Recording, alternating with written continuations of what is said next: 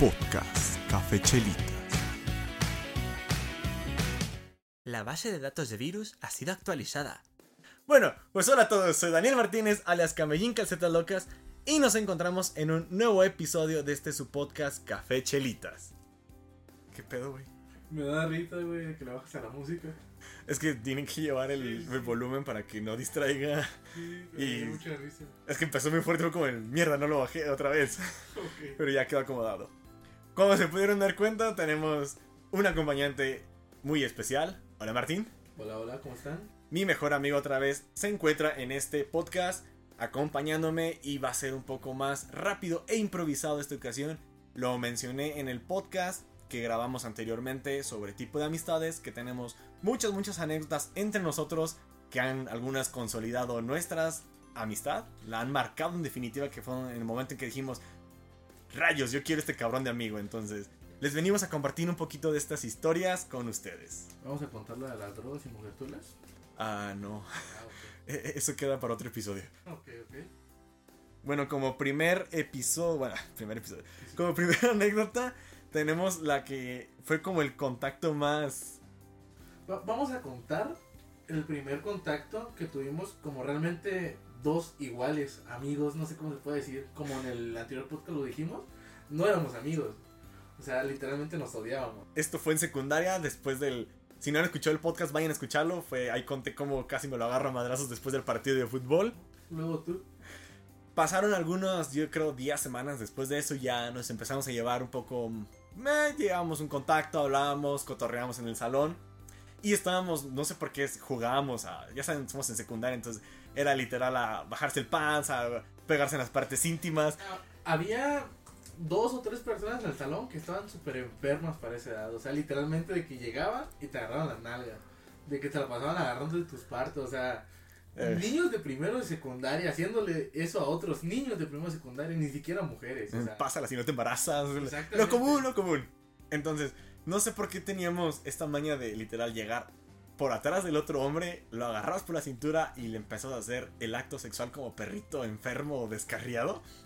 Entonces, no me acuerdo en qué estuvo que yo se lo hice a Martín, él se molestó y me lo regresó. Entonces empezamos a forcejear en el quítate, no, suéltame, que la fregada. Se puso totalmente atrás de mí. Yo alcancé a ver, debo decir aquí, claro, desde mi punto de vista, yo vi que venía el profesor y fue como el quítate, no manches, quítate. Y él seguía aferrado a, a huevo a hacer lo que él quería hacer. vamos a decirlo en palabras más entendibles. Se puso, bueno, lo puse como... Me tumbaste el suelo. Ajá, o sea, estábamos jugando anteriormente como a Naruto o luchas o algo así. Y en una de esas yo lo agarré y lo puse, ¿cómo decirlo de una forma no tan vulgar? Me tiraste al suelo y me boca abajo y empezaste. Lo puse en cuatro y él se paró así como que paró sus partes porque sabía lo que iba a pasar. Y fue, fue lo donde empecé a, a, ¿cómo decirlo? a Hacer como perrito en intento de reproducirse y yo en mi afán de quítate porque ya vino el profesor. Pero él no, no escuchaba y no hacía, seguía jugando el forcejeo y todo esto divertido. Hasta que de repente escuchó un silencio total en el salón fue como el, algo está mal. Levantó la vista y literalmente vio al profesor viéndonos y lo que nos dijo fue, entre hombres no se puede reproducir. Y ya fue así como que, ah, o sea, no, no se puede, no, no te creas. Ya fue un momento de, de pena, pero fue como que de ahí, un momento de, donde él se enojó, porque él es muy enojón, más que yo, Obviamente. pero ya como que después le gustó y, bueno, aparte No. de ahí somos pareja y No, nada de eso. Ahí, ahí acabo de aclarar que pues, fue como el, yo todavía me lo quité encima, todo molesto, como de, güey, te estoy diciendo que te estés en paz. Él me reclamó de, ¿por qué no me dices que viene el maestro? Y yo así como de, te estoy diciendo que viene el maestro que te quitaras y no me hiciste caso. Pues sería, pero ese momento, o sea, fue como un momento en donde ya realmente éramos, más que por la tontería de hacer ese acto, fue el momento en donde dijimos así como que, ah, o sea, ya hay un contacto de que ya, ya nos podemos hablar, ya, ya podemos estar juntos. De ahí surgió ya lo que viene siendo nuestra amistad. Fue como un punto de partida muy, muy importante. El segundo momento sería, yo pondría Veracruz. ¿Por qué? En la escuela tuvimos un, un paseo por parte de, creo que fue de fin de curso, Día del Niño. Es viaje de estudios, o Ah, sea, no, lo que no, viene siendo en, la universidad ya ir a la empresa, en la, en la secundaria nos hacían ir a conocer algún estado, alguna parte histórica y nos llevaban a divertirnos a Six Flags. Sí, exactamente, o sea, ibas y decían, no, pues un viaje de historia, te llevaban unas pirámides, te llevaban a un museo y ya después de ahí lo que surgiera. En ese entonces dio la casualidad de que estaba Leobardo López en un hotel. Ese fue el primero cuando fuimos a Tula Hidalgo, a Tula, No. a Tula Pachuca. A Tula Pachuca decía- Ahí fue donde estaba Leobardo. Te estás confundiendo. Cierto. Ese fue hasta el siguiente. Bueno, de todas formas, lo importante es de que en ese viaje ya fue un poco más ah, diferente nuestra amistad debido a que en ese viaje nos íbamos a quedar en el mismo cuarto de, de hotel. O sea, desde ahí ya era como de que con la mentalidad de que vas de que, ok, el güey que más o menos me cae se va a quedar conmigo en mi cuarto con otros compañeros. En este viaje queda claro, pues llegamos, fue hasta Veracruz. Estamos en Michoacán, entonces llegamos a Veracruz, nos bajan en un centro comercial y fue como de, pueden cenar lo que quieran, nos vemos a tal hora aquí en el autobús. Nos bajamos, cada quien hizo su desmadre, yo les conseguí hamburguesas a estos. Y resulta que nos encierran en el centro comercial, no sé en qué estuvo, que cerraron todas las tiendas, cerraron las puertas. Nosotros salimos del centro comercial, un amigo, no voy a decir su nombre para no ventanearlo, quería un masaje y... No voy a decir su nombre para no mantener a Rui. No, de otro amigo que quería el masaje. Ah. Que tú le desconectaste la máquina y estaba enojadísimo porque perdió sus 10 pesos porque no tuvo su masaje en estos sillones, no sé qué eran. Y pues total de que ya perdió su masaje y que le estaba cobre y cobre los 10 pesos. Pues fue cuando nos dimos cuenta que estábamos encerrados en el centro comercial y pues empezamos a correr por todo el centro comercial buscando una salida. Aquí ya lo ventaneó nuestro amigo Rui. Este iba adelante de nosotros y Martín le iba metiendo el pie a cada paso que iba dando. Entonces literal se caía, patinaba a unos medio metro, un metro, se levantaba enojadísimo y lo perseguía, pero pues no lo alcanzaba y después Martín regresaba, le volvió a poner el pie. Esto la llevamos por muy buen rato hasta que llegó un punto en el cual había como un cordón de no pasar. Entonces literal, todos empezaron a correr y a deslizarse bien mortales acá de, ah, pasa el hilo, no me tocó. Entonces Martín iba corriendo, no, Rui iba corriendo y Martín le metió el pie y literal se volvió a caer, pero ahí sí patinó como los 3 metros que faltaban. Y yo estaba levantando el, el hilito porque yo no iba a deslizar y en eso literal llegó hasta donde llegaba el hilo. Y literal agateó para poderlo pasar porque no llegó más allá. Fue muy gracioso. Después encontramos la salida por el subterráneo. Y Martín quiso brincar unos postes que tienen como cadenitas para restringir ciertas áreas de estacionamiento. Y fue como de, ah, miren, yo lo puedo brincar. Y literal se colgó y estaba suelto y se fue de boca. Entonces fue un momento muy conmemorativo en mi cabeza. Pero es que, bueno, aclarando este punto, son de esos postes que son para que no pase el carro. Había como tres o cuatro. El primero lo salté bien, el segundo también. El tercero no me acuerdo por qué no lo salté. Y en el cuarto yo pensé en mi mente, dije voy a agarrar vuelo y lo voy a saltar bien pro. Pues agarré vuelo, resulta que el poste no estaba Fijo. fijo. al piso y pues para adelante. Bueno, después de esto surgieron varias cosas, o sea, que ahí estaba la alberca, que estaban los amigos, estaba la escuela, convivencia, muchas cuestiones. Y hay una parte en donde el compañero Daniel llegamos al hotel. Somos muy competitivos, hay que aclarar eso. Sí, Entonces o sea, fue como a ver quién llega primero al cuarto para cambiarnos y ser los primeros en la alberca. Entonces íbamos corriendo, empujándonos, quién pasaba primero. Lo arrebaso yo y la escalera era en forma de caracol. Entonces yo subo y no sé en qué estuvo que me abría más hacia la orilla. Entonces Martín ve la oportunidad, me pasa corriendo. Aclaro que traía lentes. Perdón, una disculpa técnica, se trabó la computadora. Decía, estaba en la escalera de caracol, yo me abrí, Martín vio la oportunidad, iba con lentes y volteando hacia el piso. Me pasa corriendo y literal había una puerta corrediza de cristal, la cual no vio y chocó totalmente con la puerta, la zafó. Yo me tiré al piso, me estaba orinando de la risa, había un huésped que se con cara de... "¡Wow!". Martín obviamente de la pena siguió subiendo hacia el cuarto. Yo me morí de risa, no pude totalmente con la risa de ver cómo chocó con una puerta de cristal que literalmente pues sí se veía, pero él por lentes no la vio y pues la zafó. Ya después de esto el maestro llegó, nos regañó, a él no lo dejó salir a la alberca, yo sí me fui a la alberca un rato. Y para la última noche, pues entre el desmadre de todos los compañeros quedamos de hacer fiesta en el cuarto. Y adivinen en qué cuarto fue la fiesta. imagínense un. ¿Qué será? ¿Dos academias?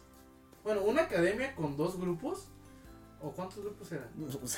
Ahí ve, eran como Sí, o sea, 50 personas en Eran un dos cuarto. grupos, más o menos como unos 50, sin contar maestros, sin contar varias personas. Que esos maestros, o sea, en total era un viaje como 60 personas. El chiste es que todos era como que hace el último día, o sea, estamos en otro lugar, no están los papás, ¿qué hacemos? Ok, pues vamos a hacer una fiesta. Empezamos a, a hablar por teléfono en los demás cuartos, a salir a tocar, a, oye, este, vámonos, vengan a nuestro cuarto. Imagínense en un cuarto de 6x6 tal vez, donde hay 50 pubertos, Ah, Adolescentes. adolescentes pubertos, o sea, jugando botella. No había drogas porque no había el alcance, yo creo, pero Ni alcohol. Ajá, o sea, fue como algo muy sano, pero a la vez es de que, ay, vas a jugar botella, a ver, tú bésate con él, o así, o sea, estuvo muy padre. Y éramos, ¿qué serán? Unos 50 chavos encerrados ahí, lo cual había, estábamos como en un, no sé, séptimo, octavo piso, y había unos profes que salieron a- hacia afuera, que ellos sabían perfectamente que estaba ocurriendo. Pero pues nosotros ingeniosamente dijimos, ah, ok, no se enteran. Ya seguimos ahí en el desmadre. Otros dijeron, ah, bueno, o sea, nosotros vamos a vigilar a los profes.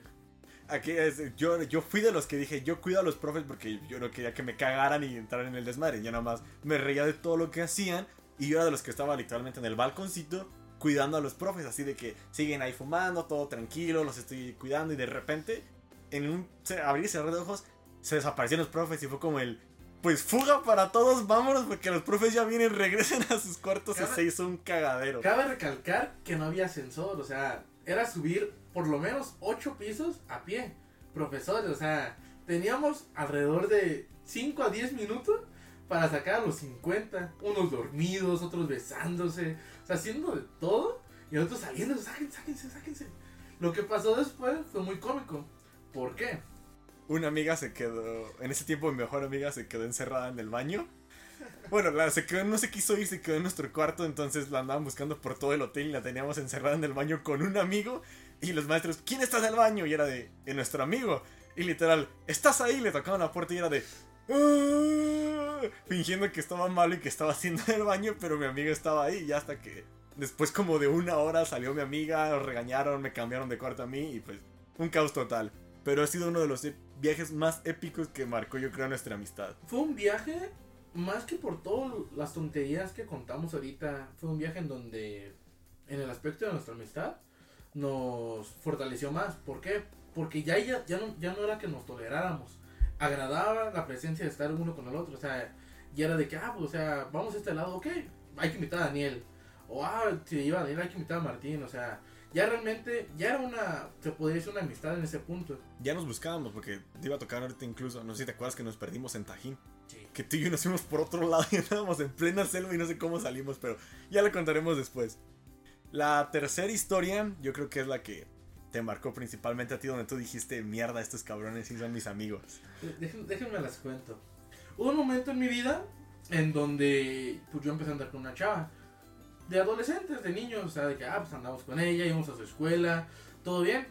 Resulta ser que nos invitan a una Tardeada. tardeada de esas donde no hay alcohol y ponen canciones de Tatiana y. No, lo que Ya era reggaetón, güey, ya Sí, ya- escuchábamos Ya, acá. ya era reggaetón, ya era banda, pero ya nos invitan a esa fiesta. Resulta ser que nuestro otro amigo, que en ese entonces éramos muy unidos, que se llama Johnny, ya este, pasamos por él a su casa, todo bien, todos guapos, arreglados de camisa, chingón. Llegamos y nuestro amigo no estaba listo, o sea, nos quedamos de ver como por decir a las 4, eran las 3 y media y no estaba listo. ¿Por qué? Porque no se había planchado una camisa. Tuvo que llegar su mamá para que le planchara la camisa. Tarde, desesperados, frustrados. Yo creo que es como un kilómetro y medio de la casa de él a la escuela donde íbamos. O sea, lo que se nos ocurrió fue irnos de camisa corriendo por toda la, toda la calle, corriendo así, literalmente como podíamos. No sé quién se le ocurrió poner la canción de Carl Wireless. Y fue como el momento de corre en cámara lenta y con la canción. Bien romántico nosotros corriendo con camisa para llegar a la tardeada. Total, llegamos a la escuela, nos pasamos. Pues obviamente ya saben, pues te revisan, te pasas. Estábamos. Yo bueno, yo estaba perreando intensamente con otras amigas que conocíamos de esa escuela. Cuando llega esta chica que andaba con Martín. Un, un paréntesis antes, voy a contar ese lapso porque antes de eso, este, yo estaba bailando con la chava que no andábamos, pero era como que había, ya íbamos a regresar. Ya era el O sea, ligue, ya era el sí, ligue. Ya, ya era, o sea, estábamos bailando a gusto, todo. De repente siento, siento un enanito y volteo. Y era un güey chaparrito, chaparrito. Me dice, oye, este, ¿te puedes acercar un poquito? Digo, ah, ok, ¿qué pasó? Y a mí dice, ah, es que aquel chavo que si no te quise dar un tiro con él. Yo como, ah, cabrón, ¿qué pedo? Y volteo y era un pinche güey todo pendejo. Pero traía como a siete güeyes atrás. Y yo, pues, por valiente, por... Porque siempre realmente he sido de barrio y me han gustado los golpes. Digo, ah, ok, vamos a darnos a la madre. Y va la chava, toda exaltada, a decirle a Daniel. Y es ahí cuando yo estoy perreando intensamente acá de dame más gasolina. Y de repente llega y me dice, se van a agarrar a golpes a Martín. Y fue como el, espera, ¿qué? Y ya que sí, que se lo van a agarrar a golpes, que por favor ayúdalo. Y fue como el, demonios. Y yo en chinga busqué a mi amigo y fue como de, Johnny. Y le grité desde acá y volteó. Y fue como de, le hice la batiseñal de, vente, güey. Y pues en chinga llegamos y pues sí, obviamente en cuanto ya lo, encontré, lo, lo ubicamos y llegamos, era Martín contra unos 20 chacales, literal, cholos malandros que nos iban a agarrar y fue como el, mierda, nos van a dar en la madre, pero por mi cabeza pasó de, pues si nos dan en la madre, nos dan en la madre juntos. Cerré mis puños y dije, de aquí no salimos, cabrón. Y me puse al lado de él dispuesto a darnos en la madre. Éramos tres contra, no sé, 15, 9, 20. 10, 20, no, no lo sé. Pero el chiste era que yo me sentía de, ok, o sea, pues no hay pedo, o sea, si me van a dar en la madre, nunca le he temido a darme unos golpes con alguien. Porque pues yo crecí de- en un barrio. Pero, o sea, yo volteo y veo a Johnny y a Daniel a mi lado, o sea, yo dije, oigan, qué pedo, váyanse, o sea, no hay pedo. Yo, yo, yo me busqué el pleito, pues yo, yo voy, ¿no? Y me dicen los dos, no, nos quedamos contigo. Y eso se acercan las mujeres, que no pueden hacer nada, ¿estamos de acuerdo? Pero se acercaron y ya fue así como que, ay cabrón, o sea, ¿no se van a ir? No, nos quedamos contigo. No sé en qué, en qué momento, o sea, estuvo de que ya, ok, o sea, cada quien por su lado, todo bien. Ah, porque ella nos jalaron, nos dijeron, ah, vámonos ya mejor. Y nos fuimos, pero yo me quedé pensando así como que, ah, qué chingón, ¿no? O sea, viendo que me van a dar en la madre, que son, que son realmente 10 contra mí, la chingada, y no me dejaron, o sea, no cualquiera hace eso. Y de ahí dije, ah, estos cabrones sí son mis amigos. El barrio te respalda, porro. quedó- se me quedó muy, mucho en la mente el decir, ok, estos son, son no para ahorita, sino para toda la vida. Creo que fue ese momento en el cual tanto él lo vio y yo lo decidí de, aunque nos madrien, aquí nos quedamos a chingar a su madre. La siguiente anécdota e historia creo que es muy muy particular porque se vivió en dos etapas, han sido uno, nuestra primera salida a viaje juntos, también fue en secundaria, fue cuando se estrenó una de las películas de Piratas del Caribe. Fuimos a Morelia, disfrutamos mucho la película, fue una de nuestras primeras pedas también. Bueno, yo creo que por lo menos de mi parte fue la primera salida en donde no fui con mis papás. O sea, que realmente me iba con un amigo a otra ciudad que está dos horas de aquí. Que era como que, wow, o sea, qué diversión, no tengo los papás. Luego, luego les llamé a mis primos, eh, ¿qué, ¿qué hay que hacer?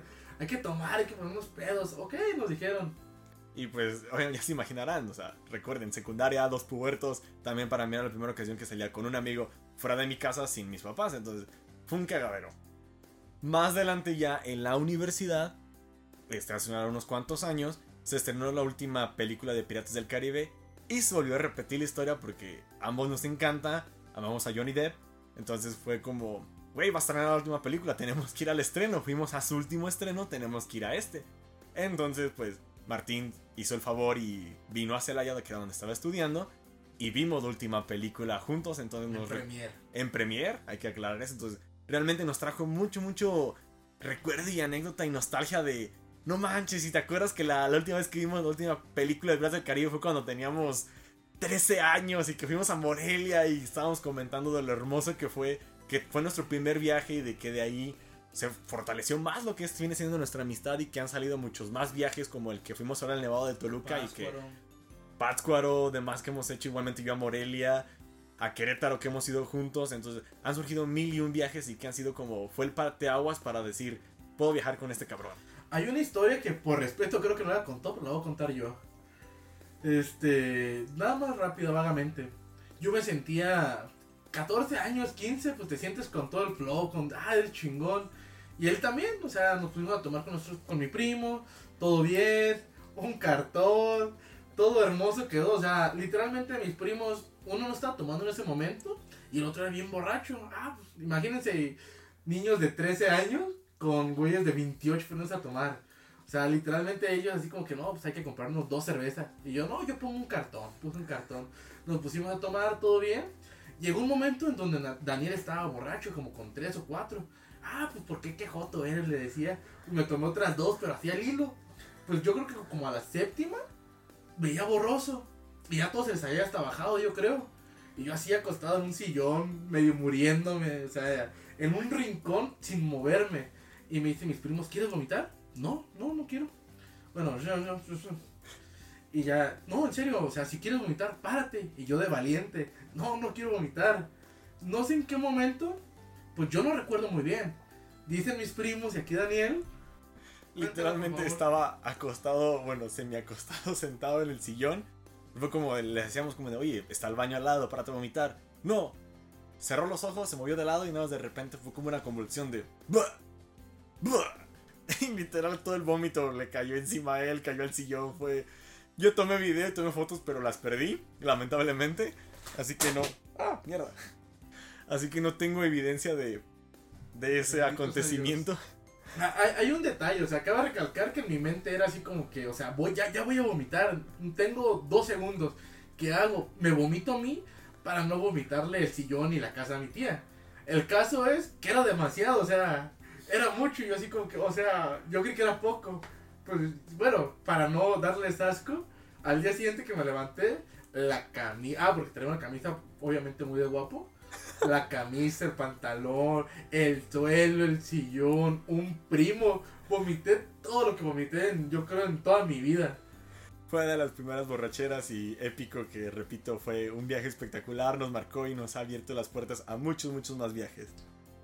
Y pues para terminar con la última anécdota, este ya fue en la preparatoria, ya en tercero, ya por último ahí me estoy brincando muchas unas, algunas otras que hay, pero en ese tiempo yo fumaba, ¿Te entonces... drogabas? No, drogas no. Bueno, dejémoslo en que no. No, Dejémoslo en que no, por favor. No, drogas no, drogas no. Yo en ese tiempo fumaba y fumaba bastante, entonces era receso. Yo me fui a jugar, estábamos jugando de hecho fútbol americano, estábamos intensamente acá peleando, que la madre, que esto y que el otro.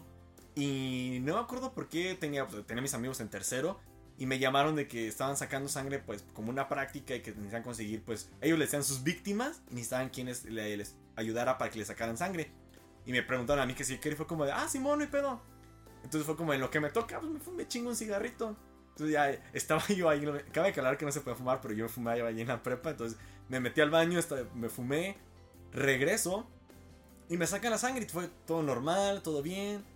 Cuando ya me terminan de sacar la sangre, me ponen el parchecito, el algodón y en eso fue como el, mierda, me estoy sintiendo mal, veo blanco, ayúdenme, me estoy muriendo, por favor. Para todo esto, a mí me dijeron, oye, te podemos sacar sangre. Y yo soy muy cobarde para las agujas. Yo les dije, no, ¿saben qué? No quiero.